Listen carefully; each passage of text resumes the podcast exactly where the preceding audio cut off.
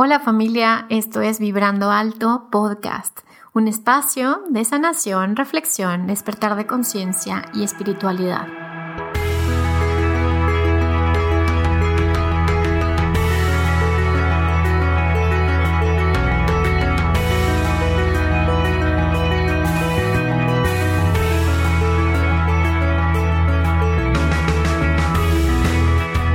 Yo soy Verónica Fuentes y soy autora, sanadora, terapeuta, madre y un ser de luz que como tú vino a experimentar en este planeta Tierra. Durante este espacio vamos a estar platicando de todos estos temas en los que siempre has tenido dudas, has querido investigar, pero tal vez no había sido el tiempo. Y hoy estamos listos para abrirnos a, a una nueva dimensión y a una nueva vibración. Estás listo, yo estoy lista, comenzamos.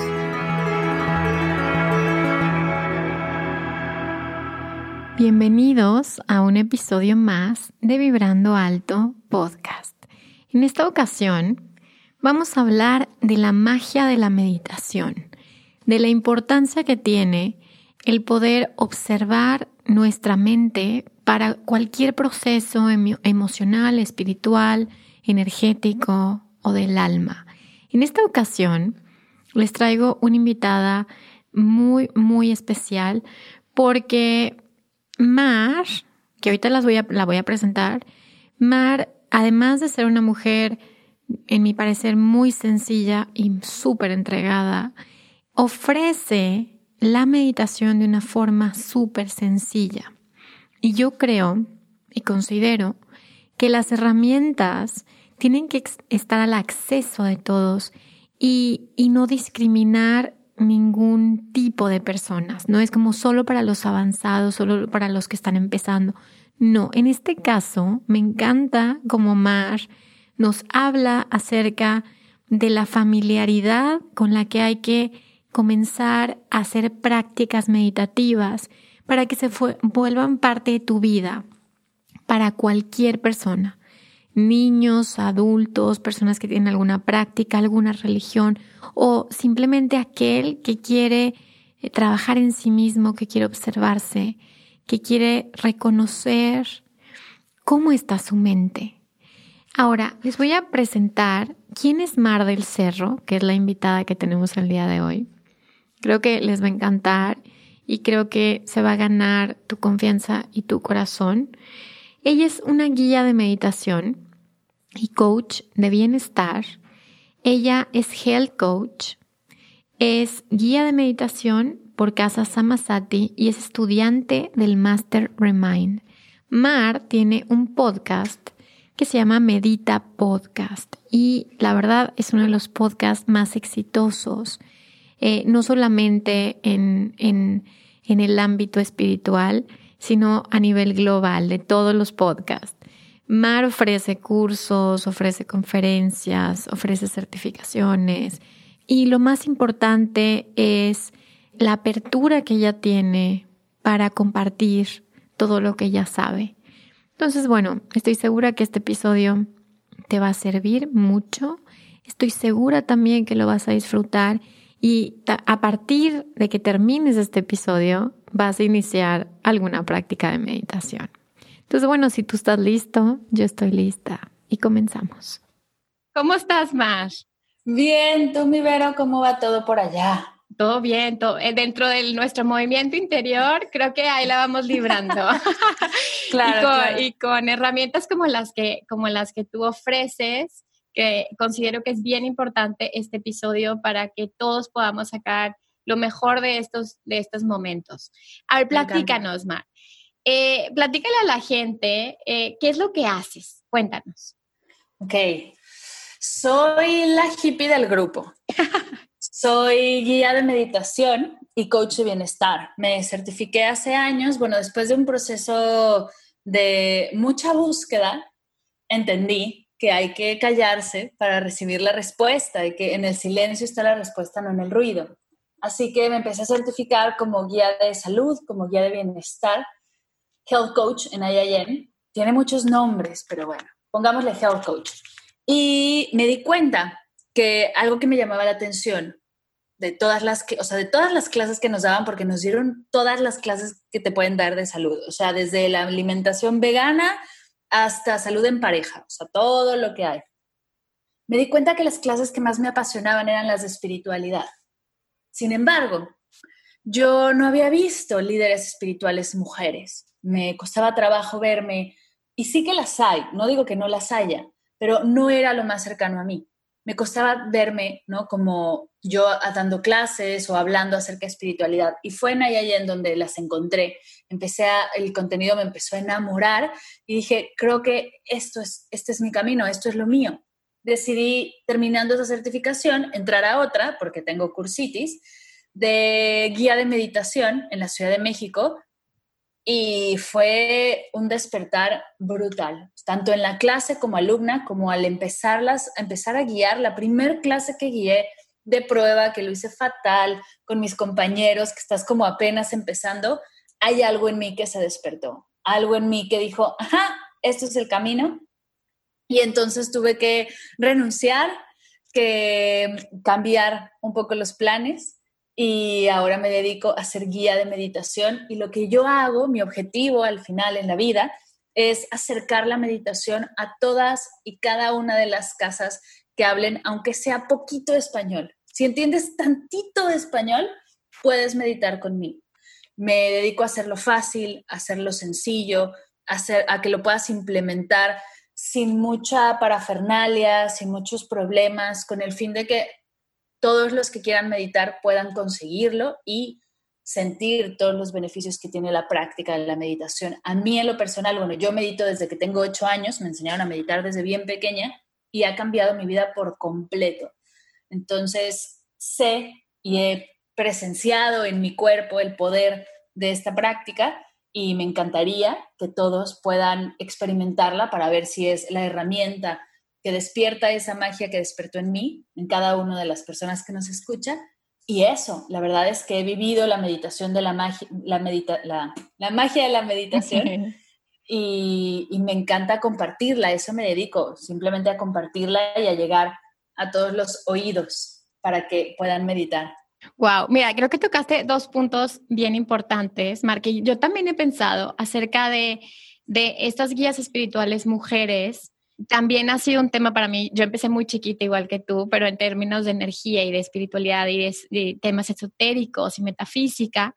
Sin embargo, siempre había esta ausencia de líderes femeninas que pudiera seguir, ¿verdad? Y para mí es también un tema que yo también me he cuestionado.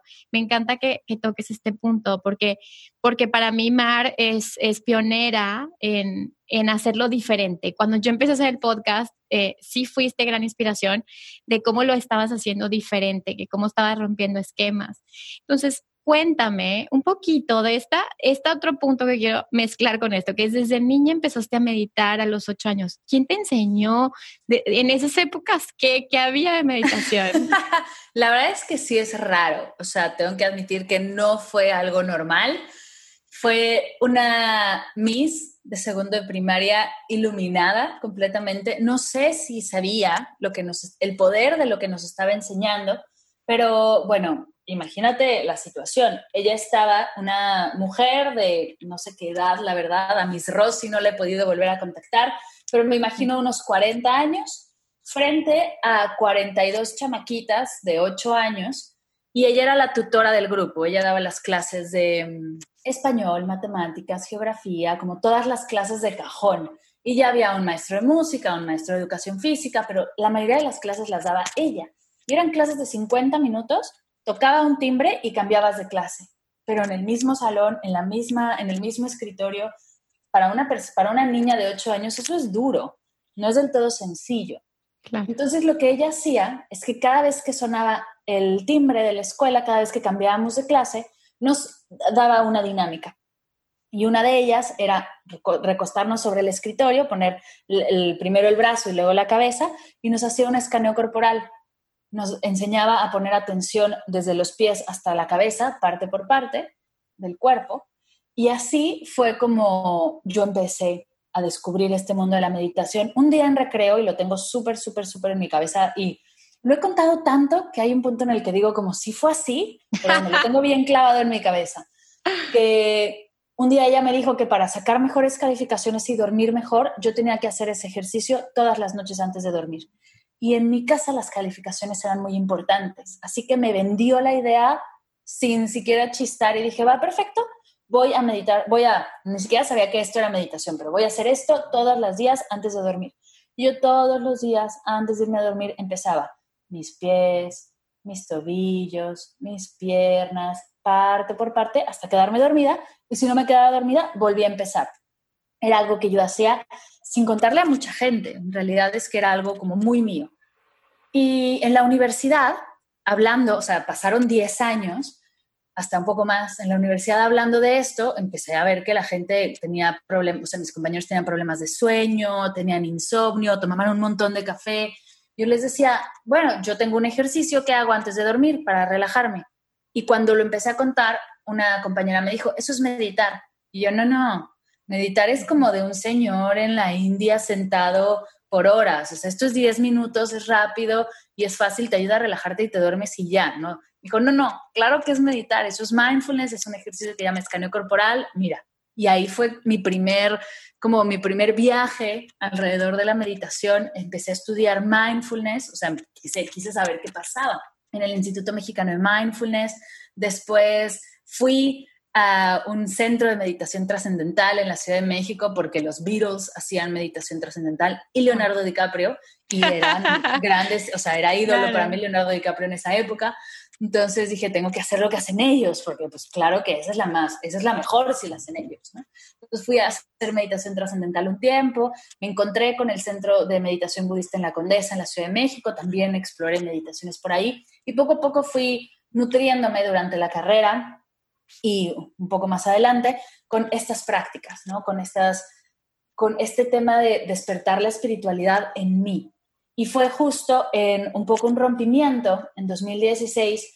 Yo tenía un trabajo que me encantaba, trabajaba en OCESA, es una empresa que hace eventos enormes y la verdad es que mi trabajo fue hermoso y me encantaba, era súper apasionante, pero había algo que no me hacía clic había algo que me hacía sentir que no era lo que yo tenía que hacer. Entonces me sentía como rara porque es un trabajo súper lindo donde vas a muchos conciertos y exploras un montón de cosas. Hacia marketing era muy divertido, era muy atractivo, pero algo no hacía clic. Y entonces fue ahí que descubrí la certificación como Health Coach. Empecé a indagar en esas arenas, ¿no? en esos temas. Y aquí estoy cuatro años después estudiando una maestría en meditación en Barcelona, dedicándome al 100% a promover la meditación, a estudiarla, a a, ser parte de la ciencia de la meditación, pero sin olvidar la magia y todo lo que hay alrededor de ella, que es hermoso. Es que es una práctica tan linda que, que me atrapó y no puedo salir. No, bueno, la verdad es que tiene, eh, pues tiene mucho, muchos aspectos muy bonitos tu historia. Eh, y yo, no sé, yo soy de esas que piensan que, que, más bien la misión de vida te encuentra, ¿no? No es algo que tú estés buscando, es algo que de repente se aparece en tu vida. Total. Y, y dime algo, Mar, ¿crees que esto ya lo hacías en vidas pasadas? ¿Crees que esto ya lo traías de esta cierta manera en tu alma? Yo creo que sí, porque justo la primera vez que guié, lo sentí. Sentí que estaba en, un lugar como, no sé si cómodo es la palabra. Como familiar.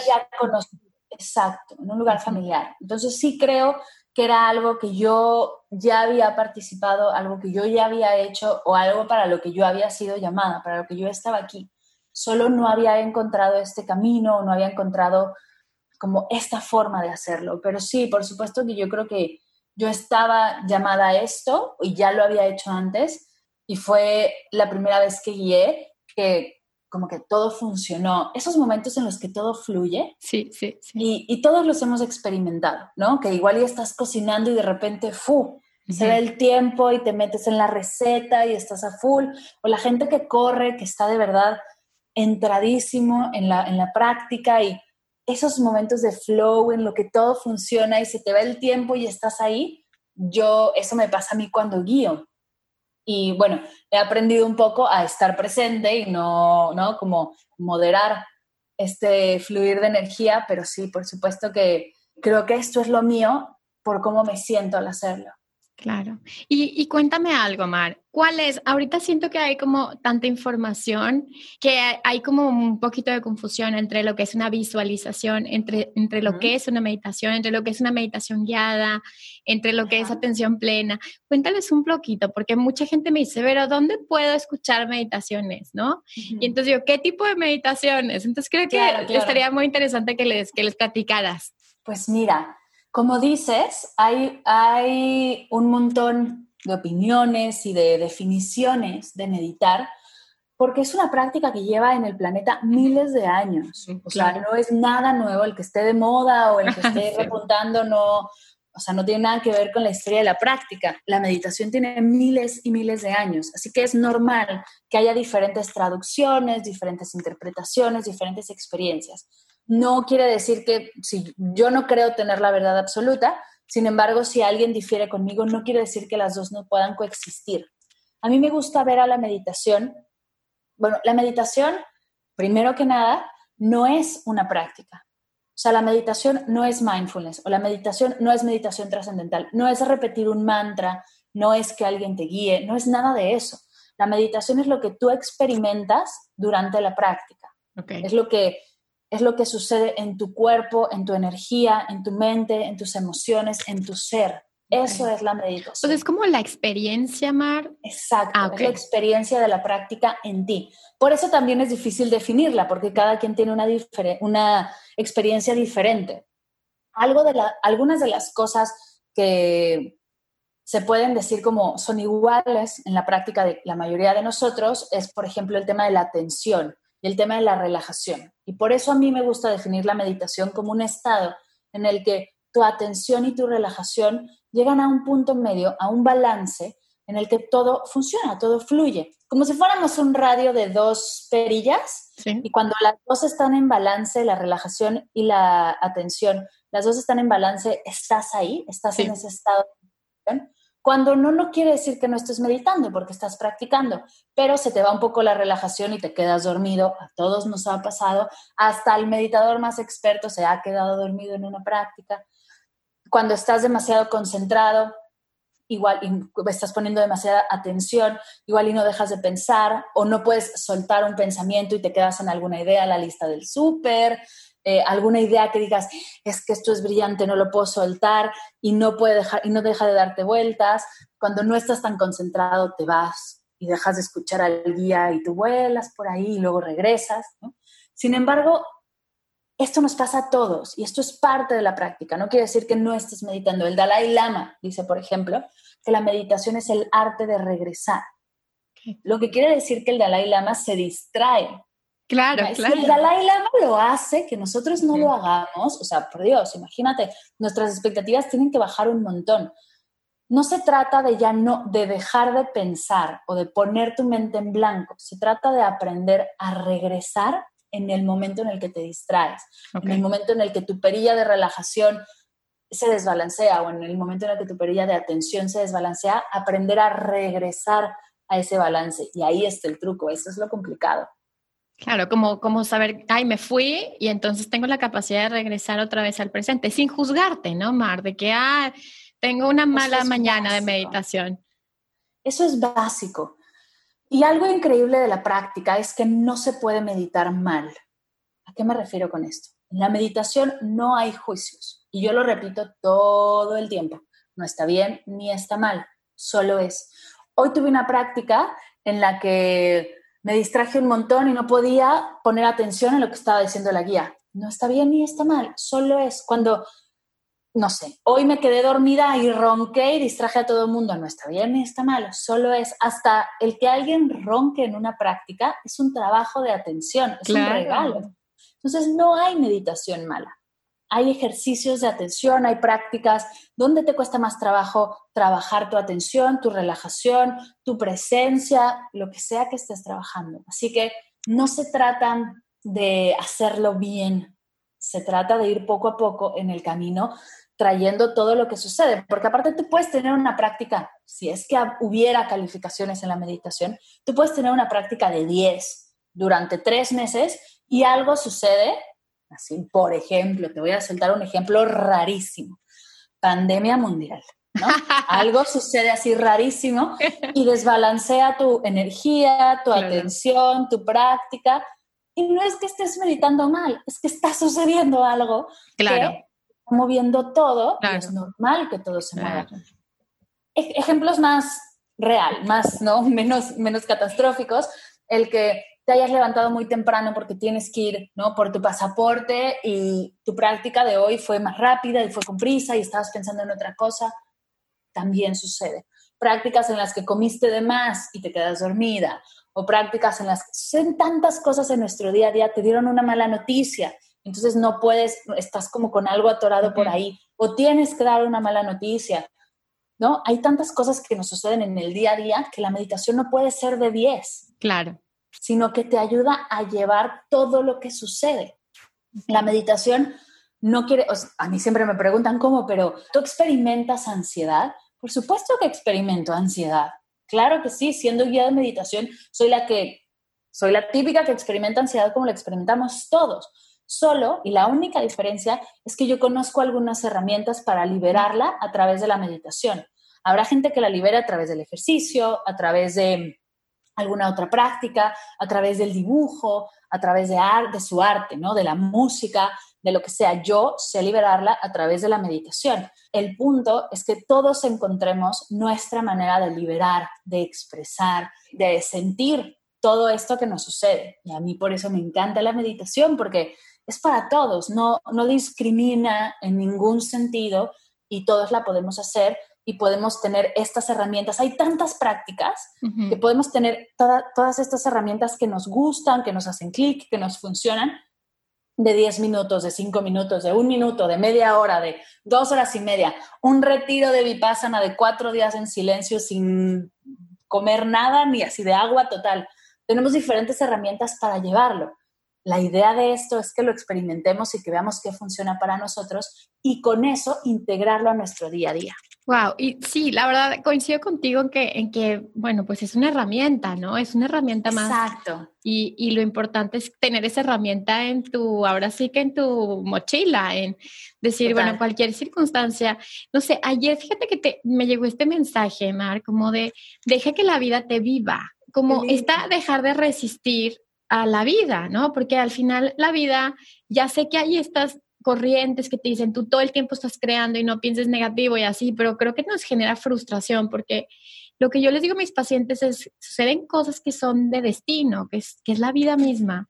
Sin embargo, eh, como tú vives esa experiencia, como tú puedes atravesar esa experiencia, es el resultado que va a haber en cuanto a sabiduría, ¿no? De tu alma.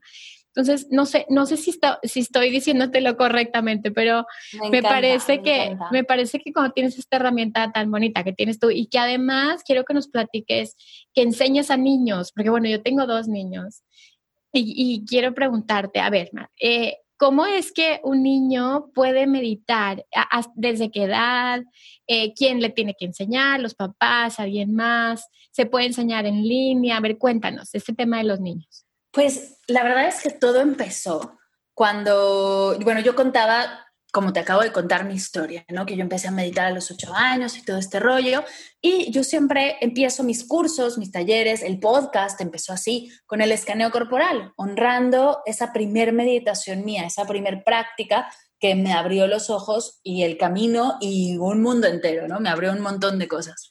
Y alguien un día me dijo, como si meditabas de pequeña, ¿por qué no enseñar a niños chiquitos? Y dije, claro, claro, es que esta práctica, o sea, yo no me puedo quedar con el, en el lugar común, que es hermoso ¿eh? y, disfruto todo el tiempo, pero que es enseñar a meditar a, personas como yo, de mi edad, de mi tipo, o sea, es lo que, es lo que empecé a hacer es una buena forma de empezar. Pero el reto de enseñar a meditar a peques era, era interesante. Ahora, tuve algunas, algunas como tropiezos. Por ejemplo, en la ciudad de México, yo empecé a trabajar en un centro de meditación donde daba clases presenciales y yo pretendía que las mamás de la Ciudad de México, como no tenían nada más que hacer, me llevaran a sus hijos a una clase de meditación y una se hora a la semana, y se quedaran ellas fuera sin hacer nada a la mitad de la Condesa, que no es una zona muy fácil de accesar, llegar el niño, meditar a una hora y se fuera. No, eso era mi, lo que yo pretendía. Me empecé a dar cuenta de, es imposible. O sea, las mamás tienen muchísimas cosas que hacer, los niños tienen un montón de cosas en el día a día, que el inglés, que el ballet, que el karate, que las actividades extracurriculares, que la tarea, que y no es y no va a ir la mamá de un lado a otro como, o sea, no, no, no funciona así la vida. Entonces tuve que reestructurarlo y empecé a pensar y ver de qué manera, además de que cómo, o sea, cómo me iban a soltar a sus peques así nada más porque sí, ¿no? Sin haber ellos experimentado antes, sin la confianza.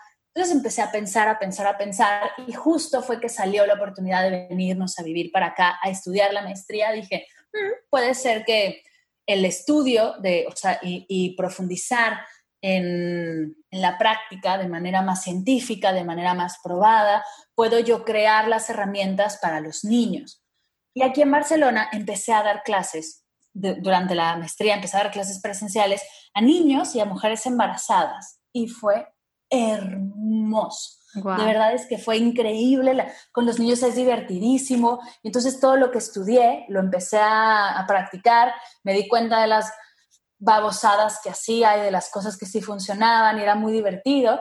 Y de repente, bueno, empecé a trabajar mi proyecto de maestría, que es un curso para padres y madres. Me di cuenta que el niño puede estar tomando alguna clase de mindfulness o de meditación en la escuela, pero llega a casa y no es lo mismo, no funciona porque no está haciendo clic lo que dicen en un lado y lo que dicen en el otro.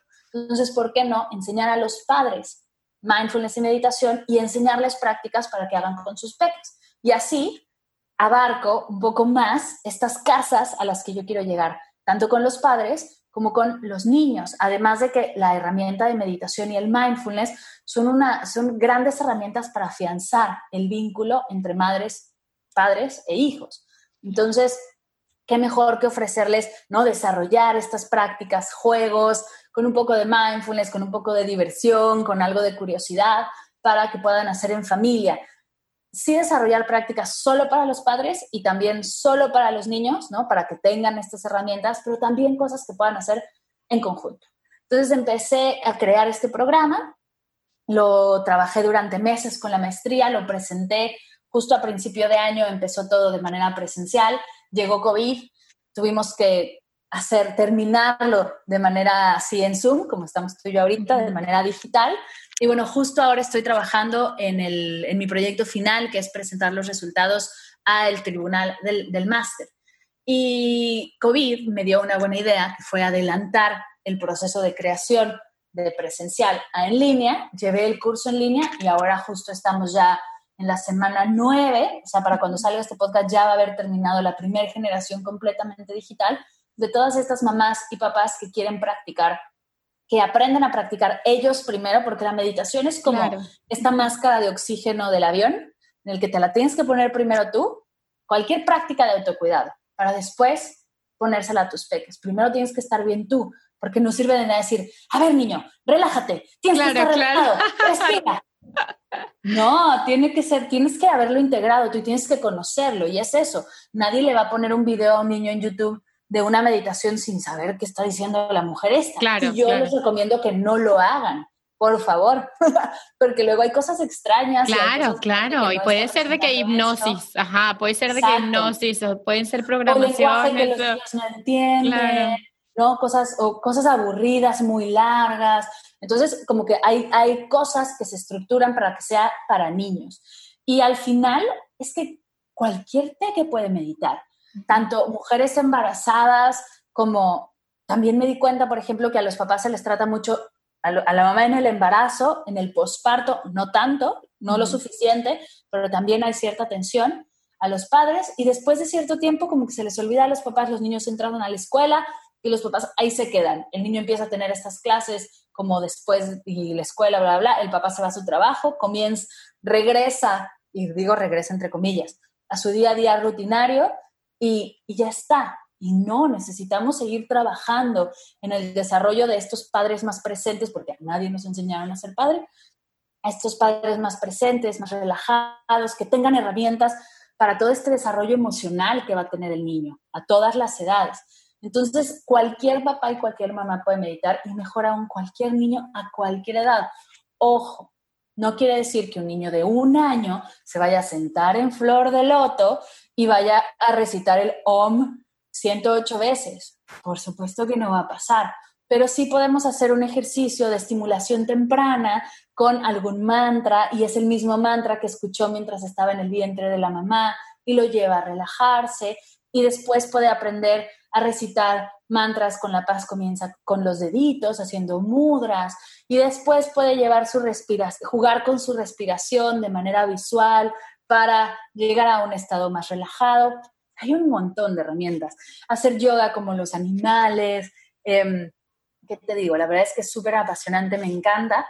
Y, y, es eso, es encontrar la manera de que sea atractivo para ellos y lleguen a estos estados que queremos que lleguen sin que sea, siéntate, cierra los ojos, silencio total. Ni nosotros lo hacemos así. O sea, a nosotros también nos gusta que alguien nos cante a un lado y jugar un poco con la respiración, sentirnos más relajados. Entonces es llevar a eso hacia los niños. Todos los niños pueden meditar. No hay niño que no medite. Y justo, y, y de verdad soy completamente consciente de lo que estoy diciendo. Van a decir, pero es que no. Yo en mi máster hay, hay proyectos de meditación con niños con, diferentes capacidades. Y hay proyectos de meditación con enfermeras a la mitad de COVID y hay proyectos de, o sea, todos podemos meditar y a todos nos va a dar algo.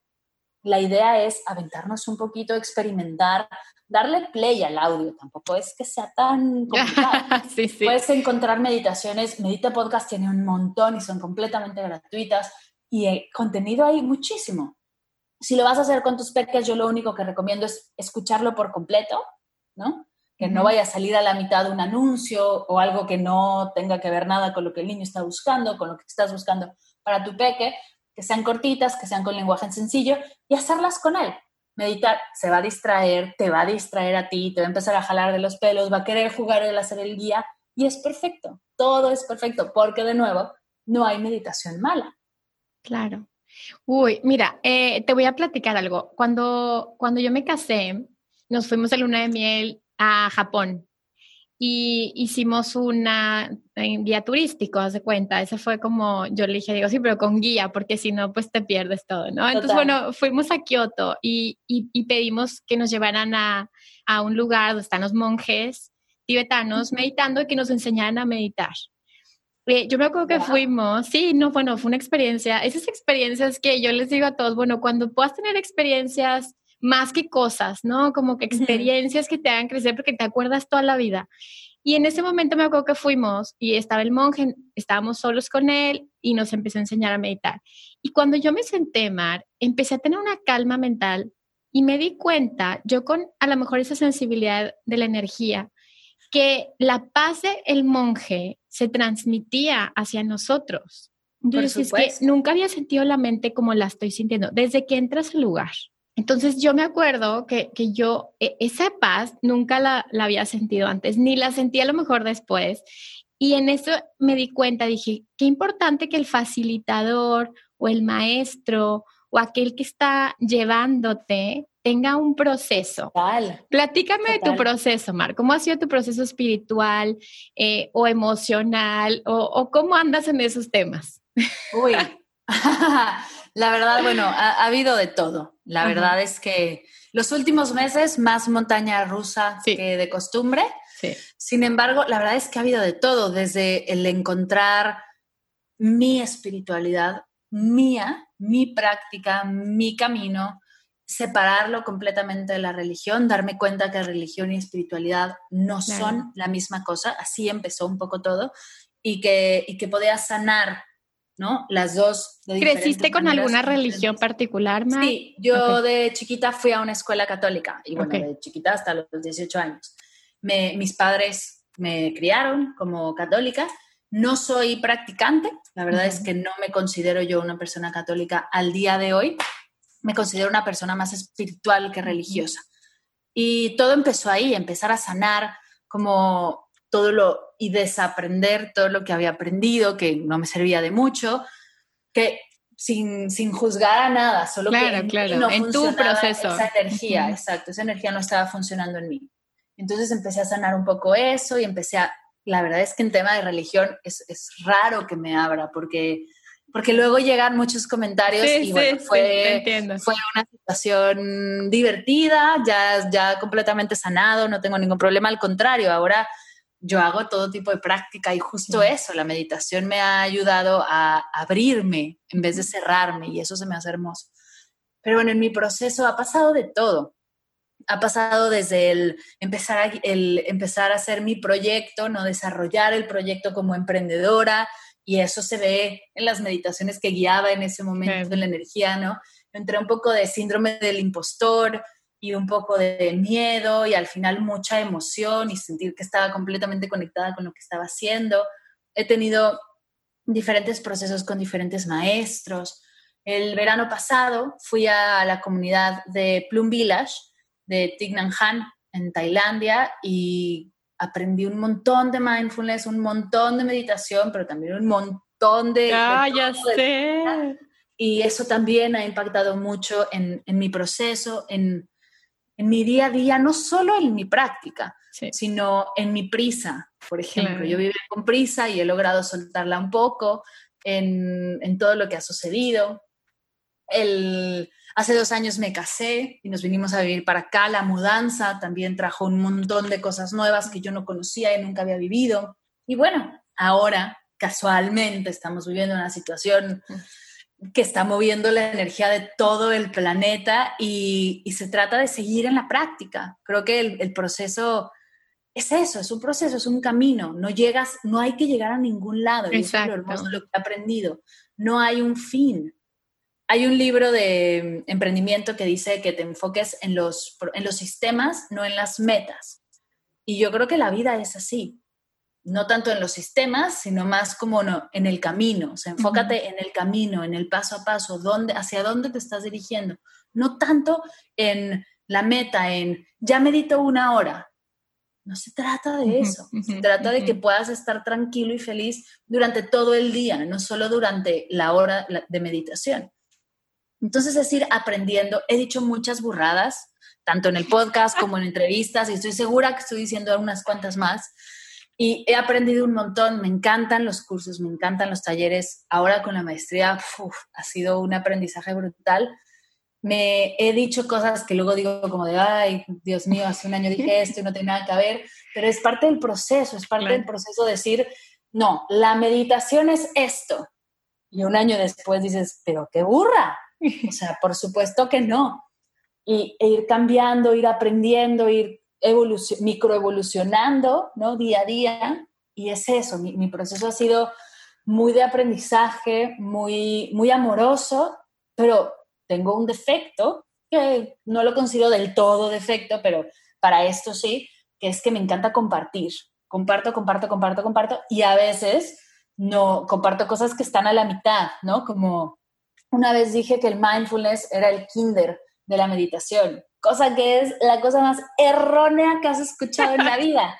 Sin embargo, yo estaba aprendiendo del mindfulness, estaba en ese proceso mío para después experimentar y darme cuenta que, bueno, es, el mindfulness es una maestría y, el de, vida y la meditación también, y que están juntas y que es algo que, es parte de y que se camina todos los días, que kinder ni que kinder. quiero ver a alguien que practique mindfulness todos los días, a ver qué tan facilito es, ¿verdad? Pero, pero eso, ha sido un proceso de aprendizaje, de apertura, de abrir caminos y sobre todo de compartir. Y es que me encanta compartir. Como puedes ver, no puedo dejar ni de hablar. no, bueno, me encanta. La verdad es que te voy a decir algo más. O sea, esa energía la, se siente desde que se escucha tu podcast y yo creo que es una mujer muy generosa y, y tienes el corazón muy abierto y por eso eh, también la gente llega a ti, o sea, no es tanto, yo siento que la gente, la gente no llega por la cantidad de conocimiento, sino por el corazón que tienes para transmitirlo. qué linda. Para, y digo, aunque tu proceso como el de todos, ¿eh? o sea, como el de todos, casarte, bueno, es un proceso, luego tener hijos, luego la vida te va llenando de cosas y cuando crees que, como dice mi amigo Elías, cuando crees que ya te sabes la respuesta, el universo te cambia las preguntas. Ay, me encanta. Creo que todos estamos como que en este aprendizaje, ¿no? Lo bonito es que haya acompañamientos como, como en tu caso, que es un acompañamiento que das de, de una manera muy linda, sin discriminar, como dices, sin, sin niveles de, de complejidad, sino esto es para todos y se me hace algo muy bonito. Además, ya no te quiero quitar tu tiempo. A ver, ahora sí diles eh, un último comentario, alguna última idea, algo que te llegue en este momento. Estamos pues, abiertos. Creo que, creo que cerrar con la idea de que la meditación es para todos, que todos podemos beneficiarnos de la práctica, que lo intentes, que pruebes tantito, que veas la meditación como un buffet. Hay un montón de herramientas, hay un montón de técnicas, hay un montón de tradiciones, que pruebes un poco, que te des permiso de, regarla, ¿no? De, no hacerlo bien, de, no sentirte cómodo del todo, abrir un poco nuestra tolerancia a la incomodidad, porque ahí es donde vas a encontrar esa práctica que te está esperando y que te va a mandar al otro lado. Y qué mejor, qué mejor que sentir los beneficios de la práctica en tu cuerpo para llevarlo y para, como dices, expandir esta energía a todos los nuestros. Así que yo lo único que les diría es que se dieran el permiso de experimentar. Igual y en tres meses dices, no, pues esto no es para mí. La verdad es que lo intenté, lo hice todos los días, no me funciona, cambia de práctica. Hay un montón de prácticas más y un montón de otras herramientas, ni siquiera meditación. No, no es monedita de oro, no tiene que ser para todos. Sin embargo, no vas a saber hasta que no lo pruebas. Entonces, invitarlos a probar, a experimentar y a contarnos cómo les va. Ok, a ver, eh, Mar, platícales dónde te pueden encontrar, tus redes sociales, qué estás haciendo, tu podcast, que además es uno de los podcasts más exitosos que hay. Entonces, platícales. Pues yo estoy en todos lados, como Mar del Cerro, en Instagram. La verdad es que Instagram es donde más estoy. Pero también estoy en Facebook, estoy en YouTube. Mi podcast, que se llama Medita Podcast, está en todas las plataformas, en YouTube, en Spotify, en, Apple Podcast, en mardelcerro.com, que es mi página. Puedes encontrar ahí, justo llevamos 132 episodios, 131 episodios por ahí. Va creciendo, la verdad es que, bueno, es un proyecto que amo, es como mi proyecto bebé, lo primero que lancé como guía. Son sesiones de meditación y entrevistas con expertos en bienestar y es hermoso. El día que quieras meditar, meditas. El día que quieras un poquito más de información, ahí está también para nutrirte. La verdad es que es muy divertido. Tú sabes hacer un podcast, es muy divertido. Y como el tercer paso es los cursos de meditación. Tengo una escuela de meditación en línea donde puedes encontrar todos mis cursos, el que ya hablamos de mamá y papá mindful, el, un curso de mindfulness que son going, que puedes entrar en cualquier momento a tomarlo, son 10 sesiones de mindfulness, el reto de 21 días de meditación, que arrancan inscripciones en agosto, álbums de meditación, un poco un curso para crear tu podcast. Si nos estás escuchando y dices, no, pero la verdad es que lo mío es el podcast y las escucho porque me encanta el tema de los podcasts, tengo un curso con Paola Elízaga y con Wendy Bosch para crear tu podcast con intención. No es el típico curso de haz tu podcast y ya, o sea, de ¿cuánto, cuándo vas a lanzar y no, es un poco como vamos paso a paso con intención a de verdad compartir tu voz, a compartirlo desde tu esencia, desde tu corazón, para que llegue, como tú dices, que llegue el mensaje como debe de llegar. No es nada más métricas y plataformas, un poco, eh, tiene un poco más de alma. Yo sentía que los cursos de podcast les faltaba esto, les faltaba el, el oye, tengo miedo, ¿no? De lanzar mi podcast o cómo me voy a sentir con las primeras reseñas. Entonces, este es el curso que hemos creado que se llama Comparte tu voz y eso hago. A eso me muchas dedico cosas. y ahí me pueden encontrar, sí, sí, un montonal de cosas. Muchas cosas, Mar. Bueno, pues muchísimas gracias por tu tiempo. linda. Muchísimas gracias por compartirte, por compartir un pedacito de lo que haces. Hay muchísima información. Me quedé con preguntas de neurociencia, de plasticidad del cerebro, pero eso ya lo abordaremos después. Creo que lo esencial el mensaje esencial ya se transmitió. Me encanta. Muchas gracias por la invitación. No, hombre, gracias a ti, gracias a todos ustedes, gracias por estar aquí, gracias por quedarse hasta el final. Eh, ojalá que te puedan contactar, Mar, para que tengan más herramientas para todo lo que estamos viviendo y, bueno, los cambios que vienen, ¿no? Porque es inevitable. Hay que cambiar, hay que transformarnos. Entonces, gracias por estar aquí a todos y nos vemos el próximo miércoles. Bye, bye quieres seguir explorando y aprendiendo un poco más de estos temas acerca de la energía, de la sanación, de ángeles, vidas pasadas, ancestros, puedes encontrar mi libro Manual para Sanar el Alma disponible en Amazon impreso y digital.